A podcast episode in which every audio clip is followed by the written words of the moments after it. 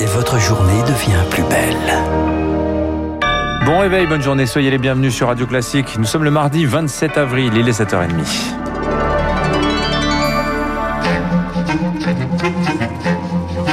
7h30, 9h, la matinale de Radio Classique avec Renaud Blanc. Et c'est un plaisir de vous accompagner jusqu'à 9, jusqu'à 9h dans cette matinale de Radio Classique. 7h30, on débute avec le journal euh, présenté par Stéphane Jeunesse. Bonjour Stéphane. Bonjour Renaud.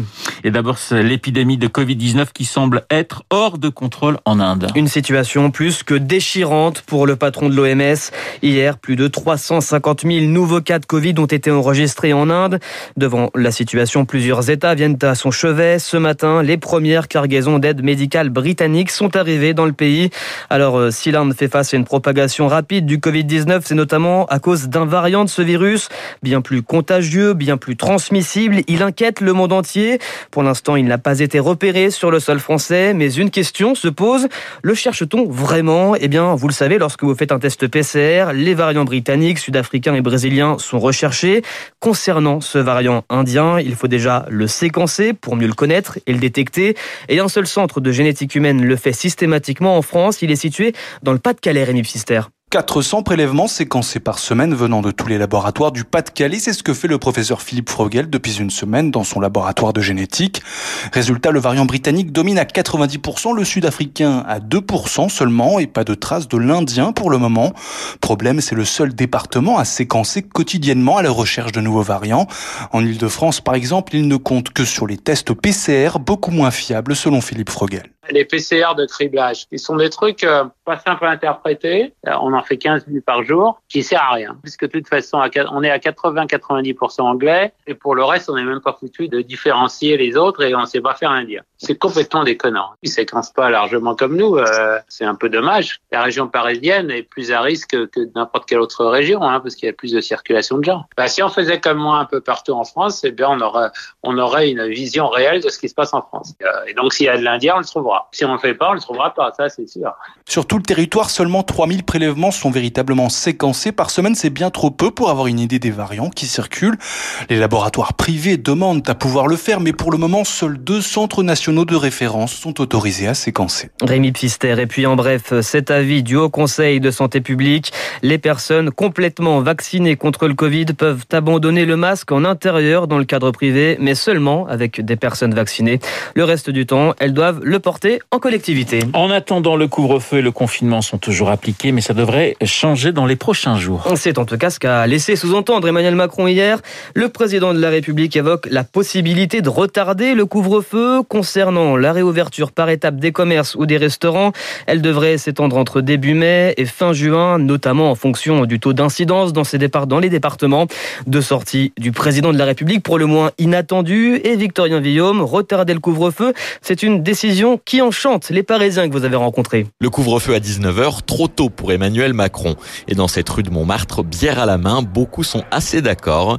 Il est plus de 19h et ils ne sont pas prêts de rentrer. Respecter le couvre-feu, les horaires à 19h, en fait, c'est métro boulot dodo et euh, enfin, quand on est à Paris, on peut pas sortir, donc c'est pénible. Étant donné que les jours euh, sont rallongés, s'ils pouvaient euh, ne serait-ce que le décaler à 20, 21h jusqu'à ce que le soleil se couche, ce serait un peu plus cool pour nous en sortant du taf. Dans son restaurant devenu bar à emporter, Yacine espère également un assouplissement Forcément, ça nous fera plus d'heures de travail, plus de, chiffres. Ça va être qu'une bonne nouvelle pour nous. La réouverture des terrasses par étapes se profile et ce sera en fonction de la circulation du virus. Or, la capitale fait plutôt figure de mauvais élève. Pierre voit s'éloigner tout doucement le petit café autour d'une table. C'est une nouvelle très frustrante. Hein. On n'en va plus. Par-delà le fait de boire un verre euh, dehors, il y a le, fait de retrouver la, convivialité, etc. Et puis rouvrir après mi-mai, ce serait perdre encore plus d'argent, comme l'explique Fabien, restaurateur. Plus on attend et plus on est dans la merde. Plus on perd de l'argent et plus on perd de l'espoir. On essaye de travailler beaucoup plus, de trouver des solutions, d'essayer de vendre pour qu'on puisse euh, survivre. Désabusé, Fabien n'attend plus grand-chose. Ça fait des mois, dit-il, que la date de réouverture est toujours repoussée.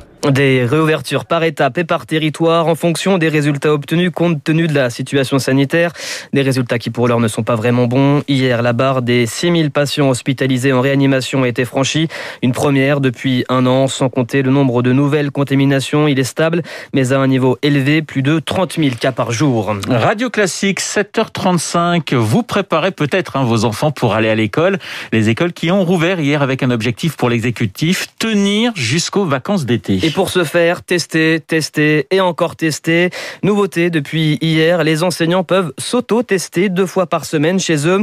Les autorités ont commandé un peu plus de 60 millions de ces autotests. Et chez Biocinex, c'est le branle-bas de combat. Cette entreprise française basée à Strasbourg fait partie de celles qui vont fournir en autotest les enseignants et les professeurs.